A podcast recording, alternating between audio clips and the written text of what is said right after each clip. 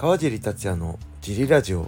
はい皆さんどうもです、えー、このラジオは茨城県つくば市並木ショッピングセンターにある初めての人のための格闘技フィットネスジムファイトボックスフィットネス代表の川尻がお送りします。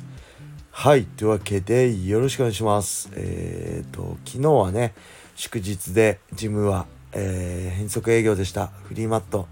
えー、怪我のなかったようでえー、かったです。小林さんありがとうございました。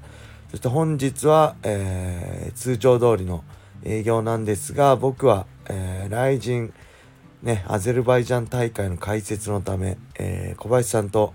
小野さんに任せてあります。よろしくお願いします。実は、まあ、解説が遅いんで集合時間も、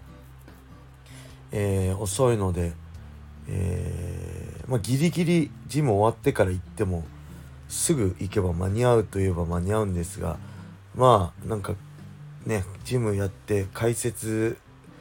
ベストな状況でできないで、ね、失敗したりすると大変なんでここは小林さんと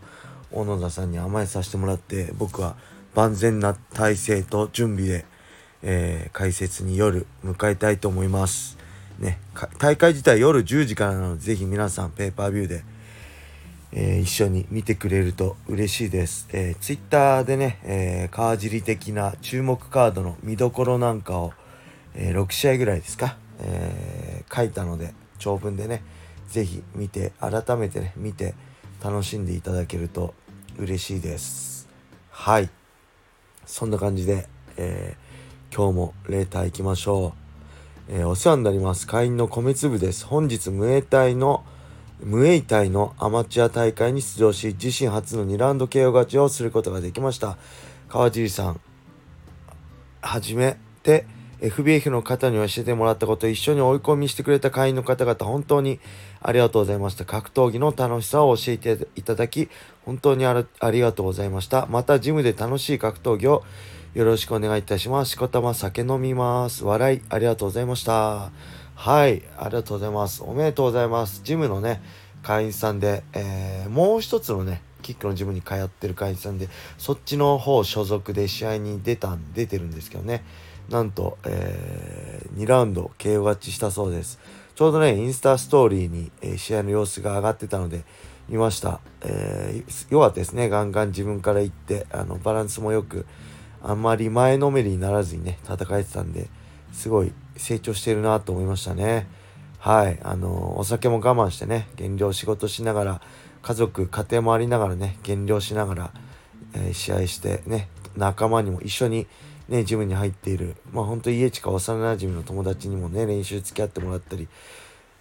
えー、まあジムだったりね、FBF だったり、もう一つのジムの方で鍛えてもらって素晴らしい環境で多分練習できてると思うんで、ね、しっかり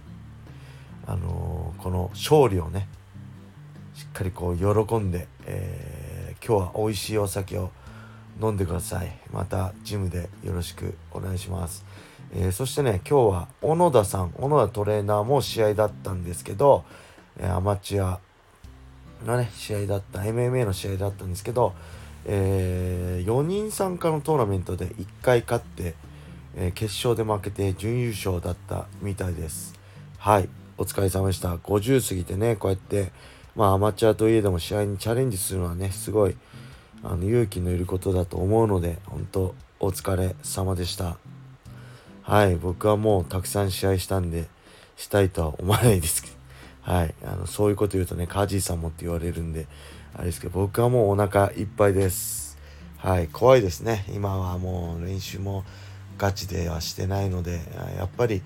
あのプロのねあの今日のアゼルバイジャン大会もそうですそうですけどプロフェッショナルなリングでね、えー、たくさんの人に注目されて、ね、いろんなものを背負って戦うファイターを本当に、あのすごいなと思うし改めてねあのリスペクトしたいし、えー、自分がねそういう風にやっていたとはもう忘れちゃいましたね。俺もそういうことやってたんだなと思ってねあのあまりにも昔すぎてなんか本当に自分だったのかなと思う気すらします。はいそんな感じでもう一つレーターいきましょう、えー、こんにちは。宮田戦、反戦戦と連続して肩固めで勝った試合が続いたことがありましたが、何かコツをつかんだり、肩固めに覚醒したような時期があったのですか？それとも実は昔から肩固めが得意だったのですか？自分は抑え込みは得意なのですが、肩固めがうまく決ま決められないので、コツ等があれば教えていただきたいです。はい、ありがとうございます。まあ、革ちゃん固めね、革、肩固めなんですけど、まあこれ僕のスタイル的には僕は抑え込んでパウンド打って1本取るっていうスタイルなので肩固めってねあのリスク少ないんですよ。僕は常にリスクなく勝利できる方法をずっと常に研究して探してきたので、えー、まあ、テイクダウンして、えー、ガードの中入ると相手の。でそこから足1本抜いてハーフガードがやっぱ一番安定するんですよね。ハーフガードで固めて足、えー、もう1本抜いて、えーサイドポジション。でサイドポジションから片足またいでマウントポジション。でマウントポジションから肩固めっていうのは僕の得意なスタイルですね。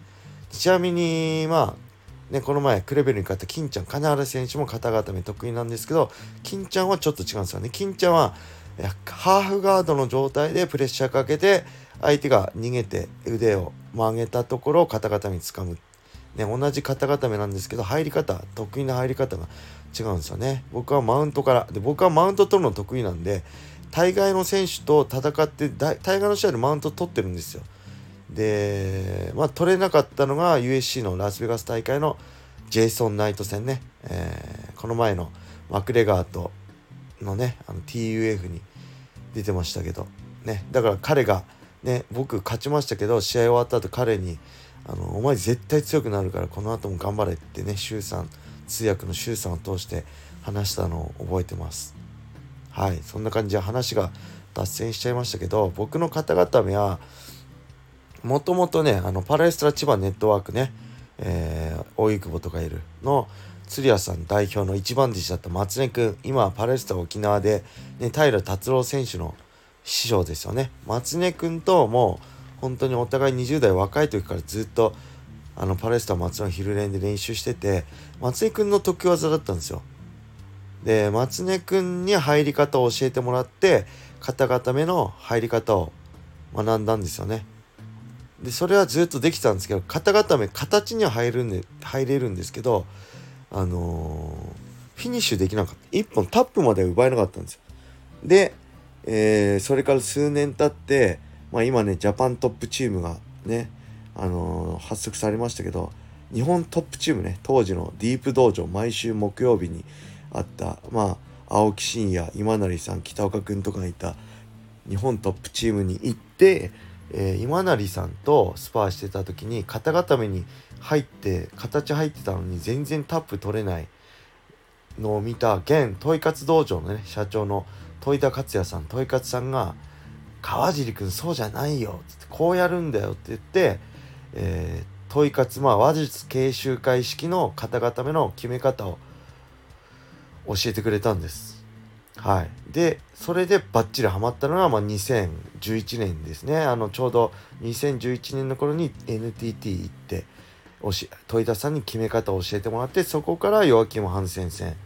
と宮田戦で1本でそこから時技になったって形ですね。だから僕の革ちゃん固めは松戸式のパレスタ千葉ネットワーク式松根式の入り方マウントからの入り方と、えー、問い活式話術話術研修会式の型固めの決め方を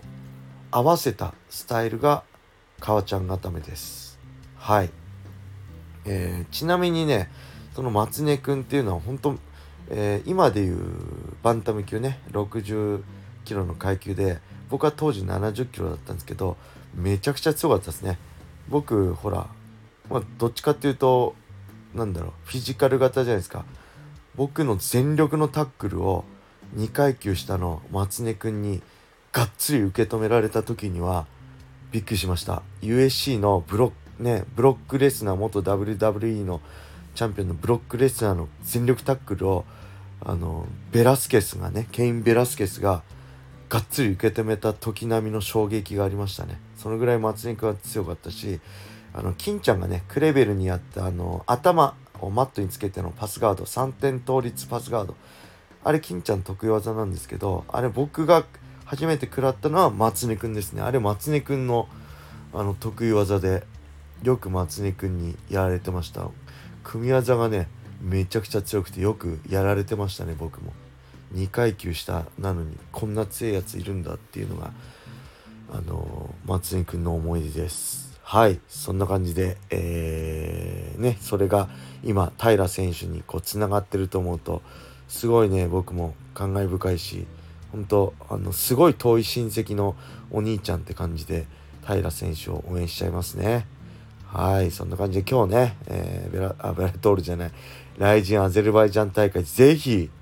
えー、楽しんできたください。ペーパービュー買ってください。よろしくお願いします。それでは皆様良い一日を。またね